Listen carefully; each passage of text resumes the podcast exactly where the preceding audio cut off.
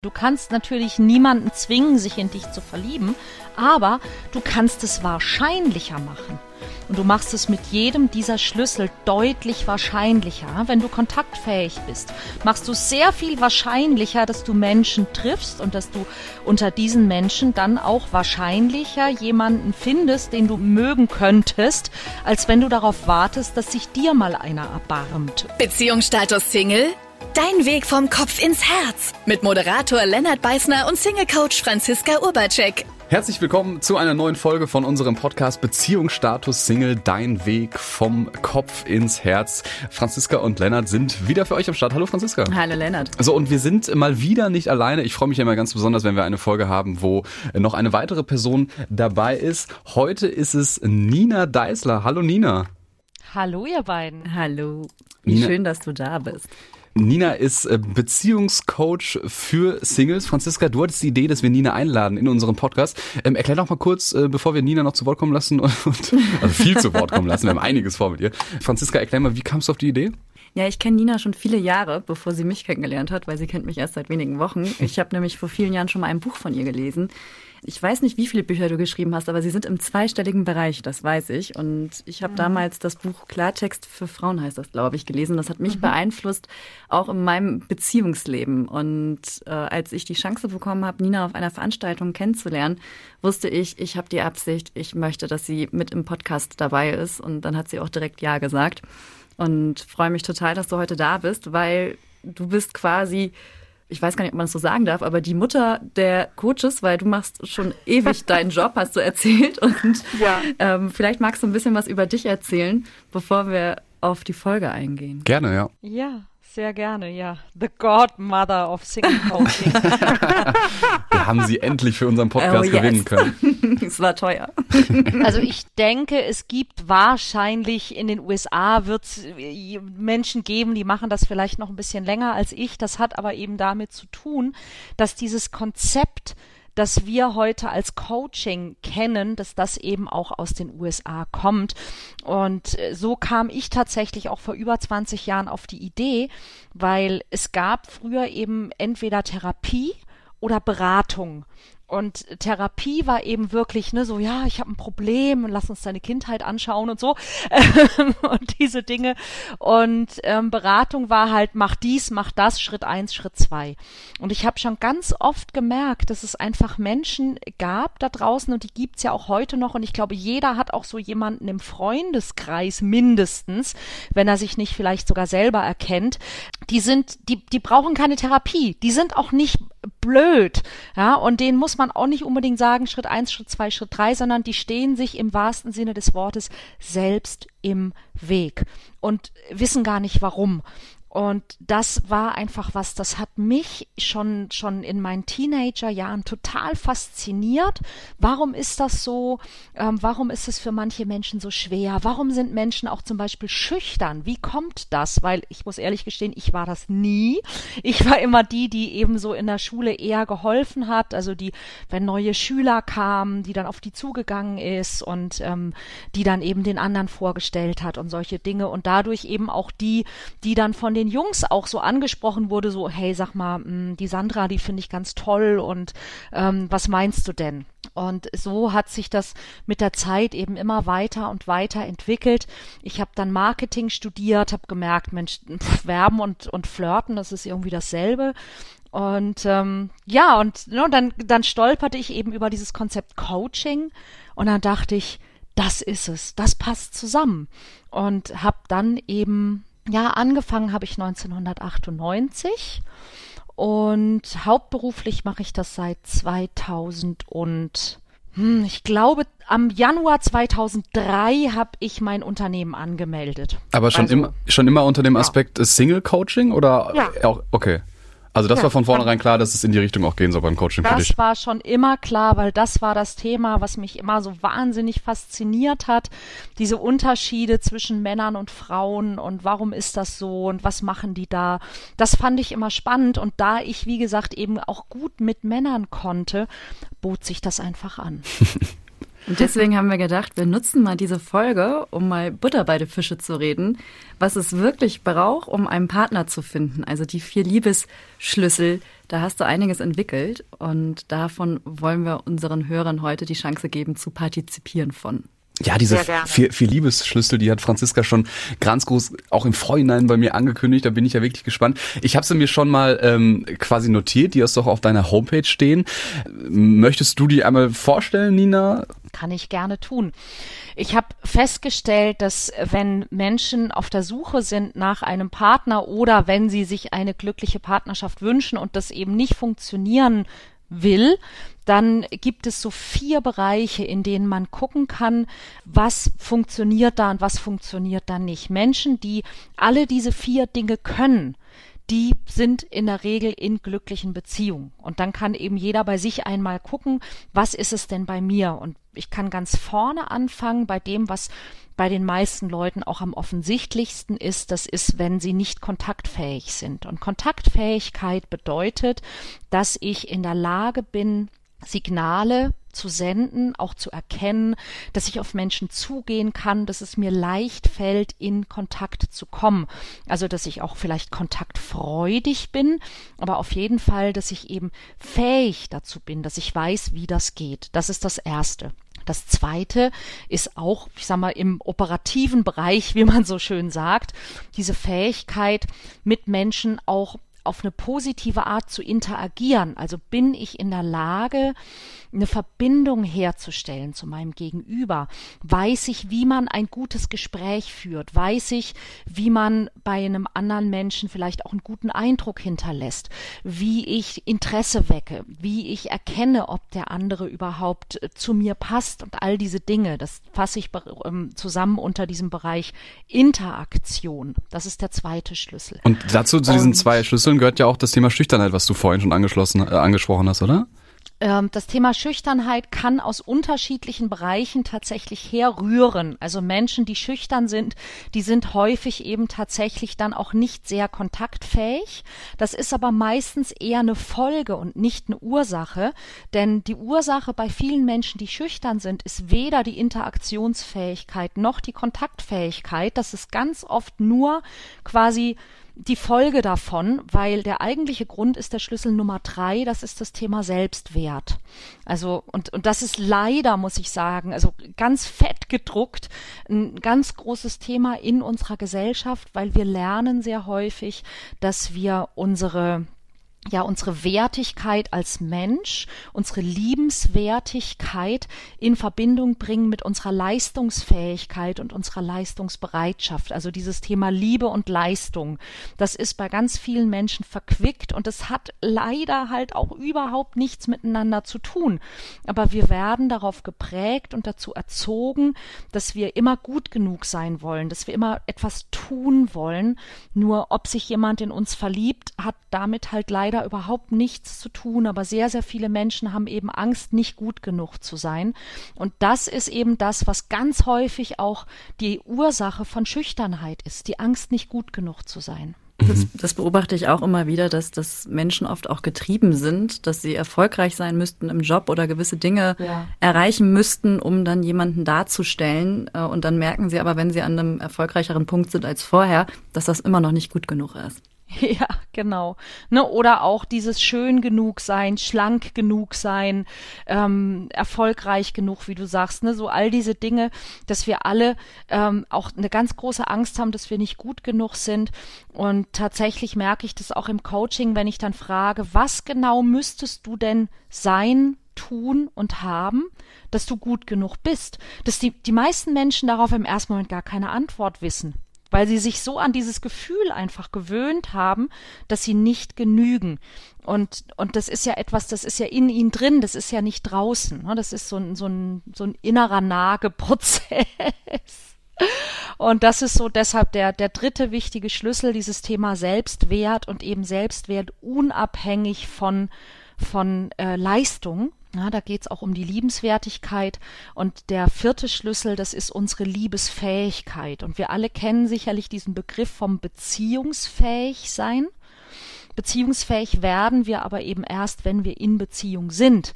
Aber liebesfähig zu sein, das ist eben auch ein ganz großes Thema, was bei vielen Menschen vorherrscht, weil sie zum Beispiel, wenn sie in der Vergangenheit enttäuscht worden sind, diese Enttäuschung dann projizieren auf zum Beispiel Partnerschaft im Allgemeinen. Also ich hatte einen Partner oder eine Partnerin, da ist was schiefgegangen, das hat sehr weh getan und dann also wenn man es sehr blumig ausdrücken möchte, könnte man sagen, das Herz ist verschlossen.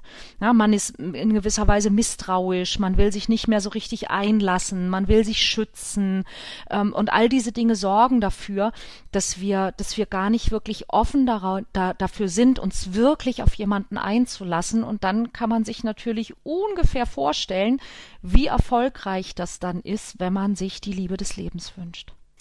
Stehen denn diese vier Schlüssel, die du uns jetzt gerade vorgestellt hast, stehen die auf einer Ebene? Also sind die gleichwertig? Mm, die sind in gewisser Weise gleichwertig, betreffen aber eben unterschiedliche Phasen und die, die spielen natürlich auch miteinander. Ne? Also klar, je, je zum Beispiel, je, je, je schlechter mein Selbstwert ist, desto schlechter ist meistens auch äh, die Kontaktfähigkeit, muss aber nicht sein. Es gibt Menschen, die haben ganz schlechten Selbstwert und sind trotzdem ganz toll darin, auf andere zuzugehen. Ja, die, die machen das dann zum Beispiel mit ganz viel Humor und so weiter und so weiter. Ähm, also das muss nicht immer miteinander zusammenhängen, tut's aber natürlich oft.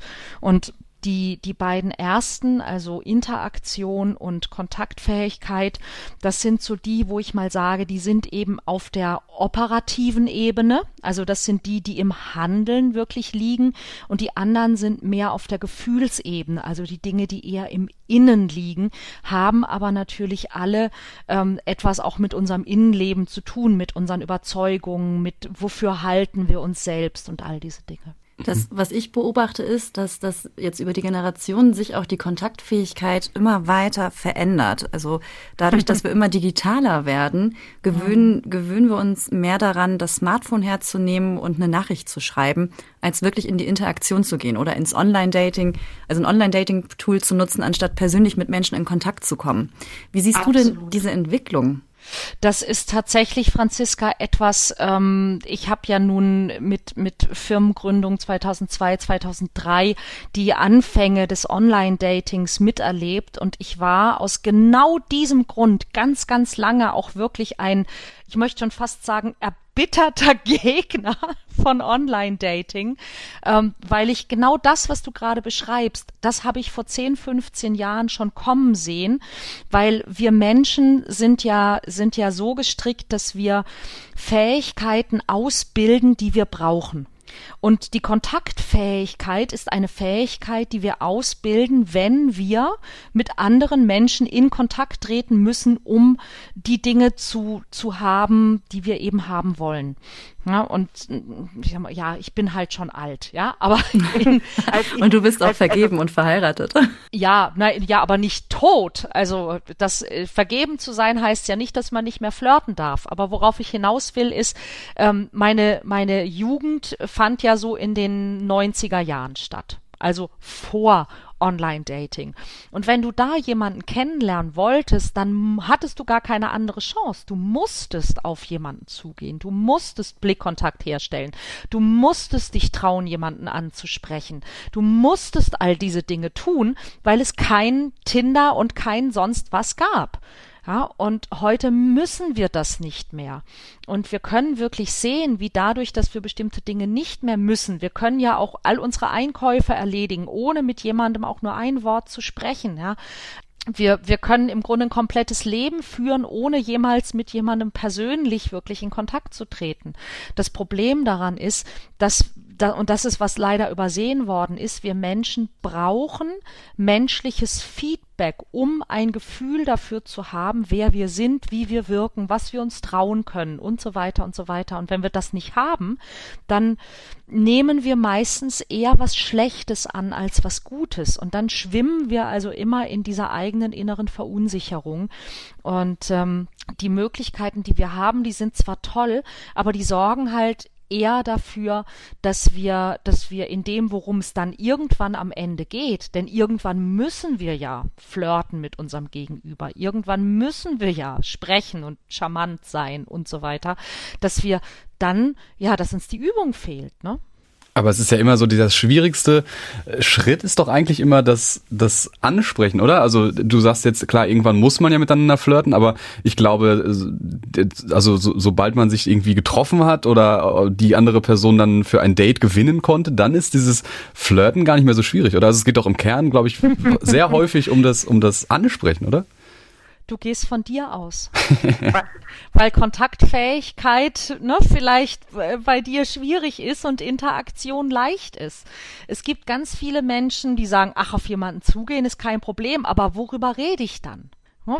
Das, das ist wirklich von Person zu Person ist es individuell verschieden. Es gibt Menschen, die kommen leicht in Kontakt und dann reden sie sich um Kopf und Kragen oder sie reden gar nicht, weil sie nicht wissen was. Ähm, sie haben Angst, dass sie eben vom anderen abgelehnt werden, wenn sie sich zeigen, wie sie sind. Und also es gibt alle Varianten davon.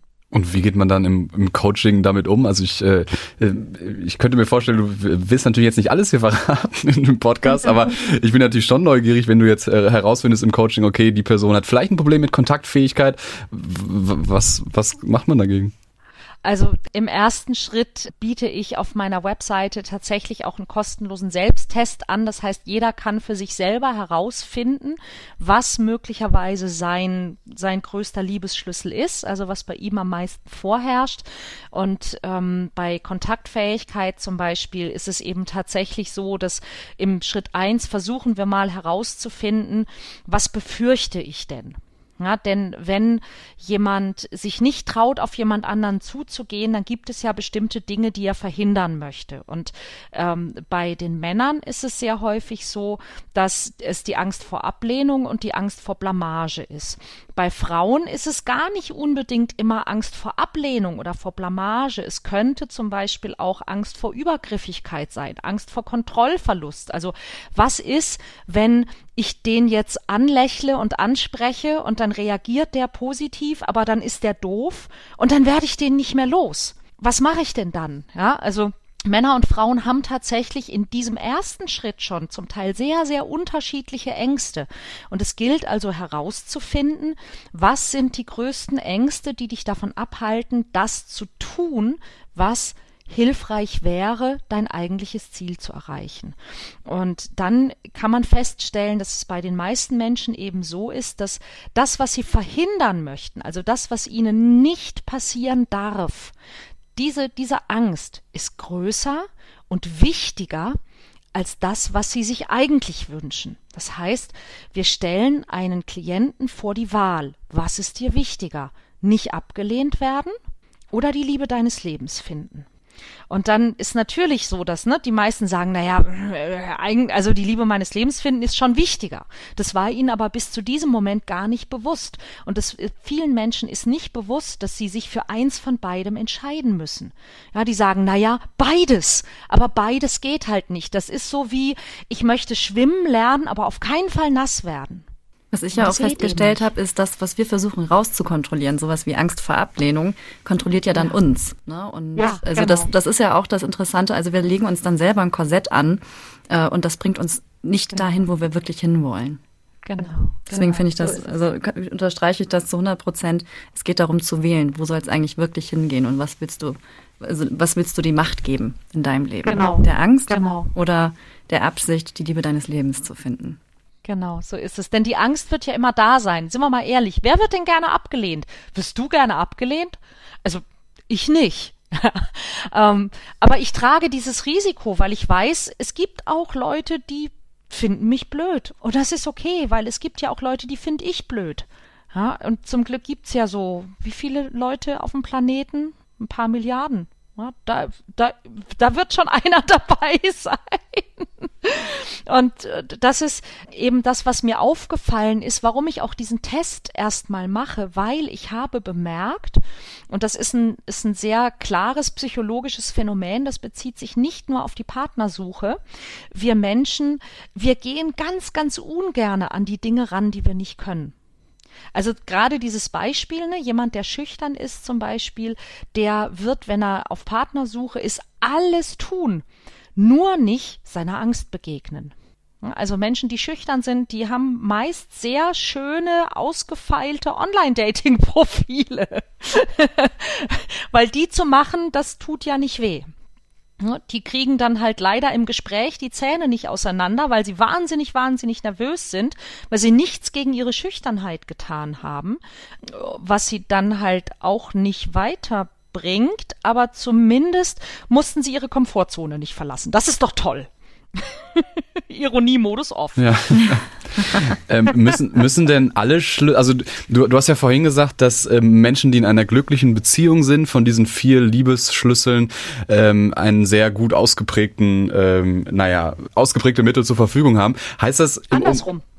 Andersrum, wer die, wer die vier, wer diese vier Sachen kann, der wird niemals mein Kunde sein, weil der hat die Probleme nicht. Der findet jemanden. Genau, also ich meinte Menschen, die in einer glücklichen Beziehung sind, die haben ja diese vier Fähigkeiten ausgeprägt, diese vier Schlüssel. Nein.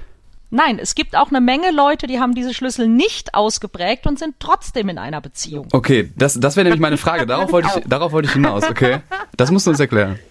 Doch, also, naja, ganz einfach. Es gibt zum Beispiel Menschen, die sind wahnsinnig, wahnsinnig schüchtern, aber es gibt irgendjemanden, der hat auf genau diese Person ein Auge geworfen.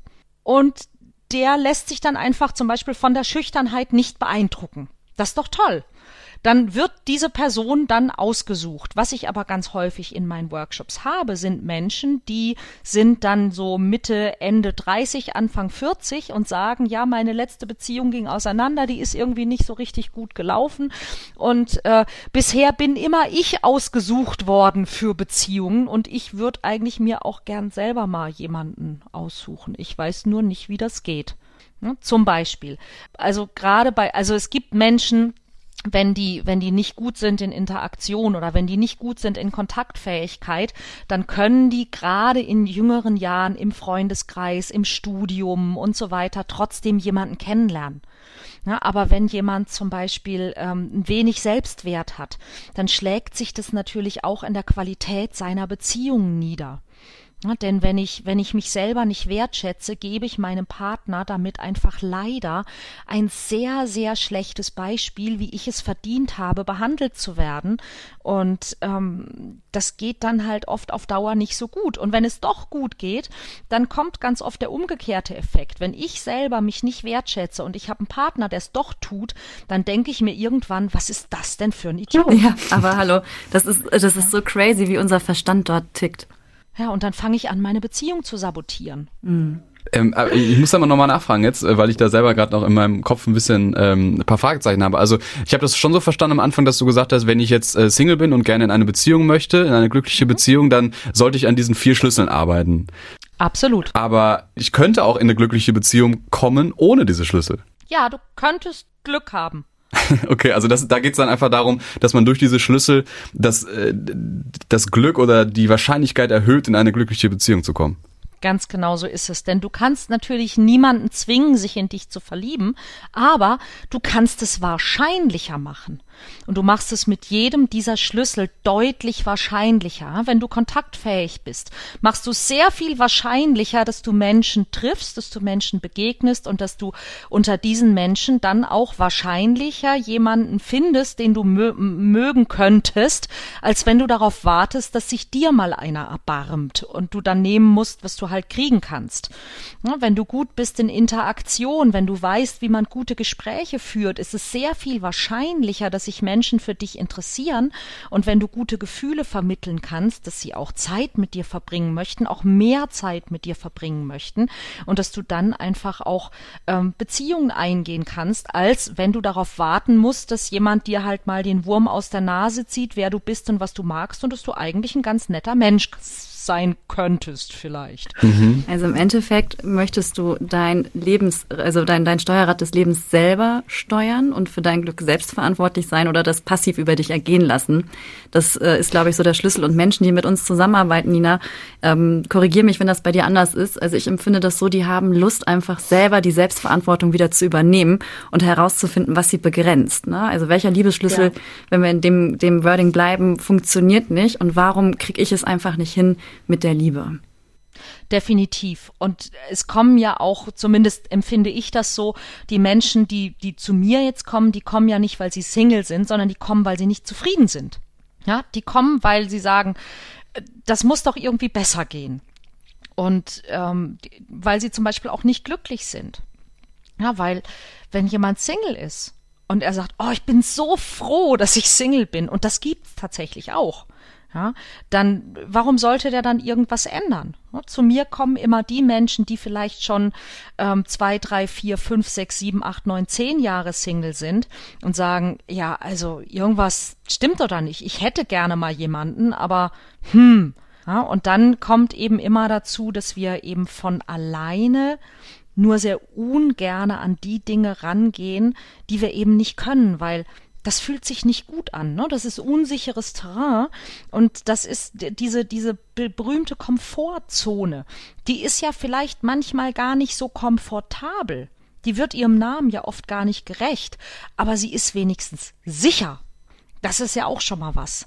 Ja, und um sich eben da rauszuwagen und zu sagen, okay, ich tu jetzt mal was, wo ich mir unsicher bin, wo ich mich nicht sicher fühle, das ist dann genau der Moment, wo eben auch zum Beispiel ein Coaching hilfreich sein kann. Da kommen die Leute dann zu dir und die Leute kommen auch äh, zu dir in einen, das hat Franziska mir vorher gesagt, in einen Flirt-Workshop, die du anbietest. Mhm. Das musst du uns jetzt mal, jetzt mal erklären. Das klingt aber spannend.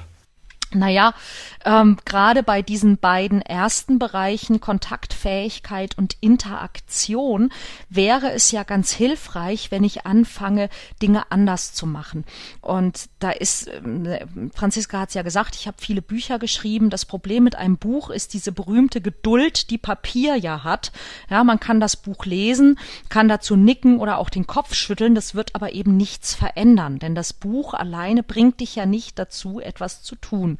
Und ähm, deshalb habe ich eben ähm, zwei Workshops und in dem einen geht es eben um das Thema Kontaktfähigkeit. Dieser Workshop heißt Komm in Kontakt.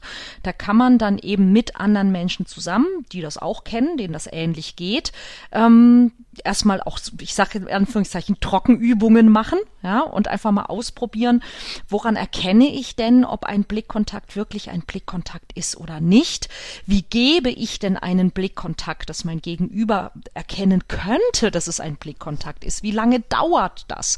Ähm, was sollte ich denn vielleicht denken dabei? Denn das ist auch so ein klassischer Fehler, den viele Leute machen. Die sehen jemanden, den sie gut finden, und das nächste, was sie denken, ist, äh, oh Gott, oh Gott, oh Gott, oh Gott, was muss ich denn jetzt machen? Ja, und ähm, oder äh, der will ja bestimmt sowieso nichts von mir. Also es gibt ja verschiedene Varianten, was man sich so denken kann. Das Problem ist, dass die Dinge, die wir denken, die machen bei uns allen ja auch einen bestimmten Gesichtsausdruck. Und der Gesichtsausdruck, den ich habe, wenn ich denke, oh Gott, oh Gott, oh Gott, oh Gott, oder wahlweise, der ist halt von Natur aus nicht so mega sexy und der bringt in der Regel den anderen Menschen jetzt nicht gerade dazu zu denken, oh wow, da sollte ich direkt mal rübergehen oder hinlächeln, sondern der denkt sich dann eher sowas wie, oh, schnell weg. Und das sind so, so Kleinigkeiten, die viele von uns intuitiv falsch machen. Und das kann man lernen. Um das aber zu lernen, muss man es halt üben. Und um das zu üben, bietet sich ein Workshop. Gute Idee. Klingt alles sehr, sehr spannend. Flirt-Workshops, Coachings, viel Liebeschlüssel. Wir haben äh, viel gelernt von dir, Nina, in dieser Folge. Ganz, ganz vielen Dank, dass du bei uns warst und ähm, so viel aus deiner Erfahrung berichtet hast und, und auch Tipps gegeben hast, über deine Liebeschlüssel erzählt hast. Vielen Dank sehr, sehr, sehr gerne. Eine große Freude. Das, war auch für mich mal total spannend, mich einfach zurücklehnen zu können. Glaube ich, ja. und, und das Ganze genießen dürfen. Nina, vielen Dank, dass du dabei warst und ich freue mich, das nächste Mal wieder mit dir in Kontakt zu kommen. Ja, da freue ich mich auch schon drauf. Ich wünsche euch noch einen wunderbaren Tag und allen Hörern ganz viel Mut und Inspiration und ähm, ja, traut euch. Beziehungsstatus Single? Dein Weg vom Kopf ins Herz mit Moderator Lennart Beißner und Single Coach Franziska Urbacek.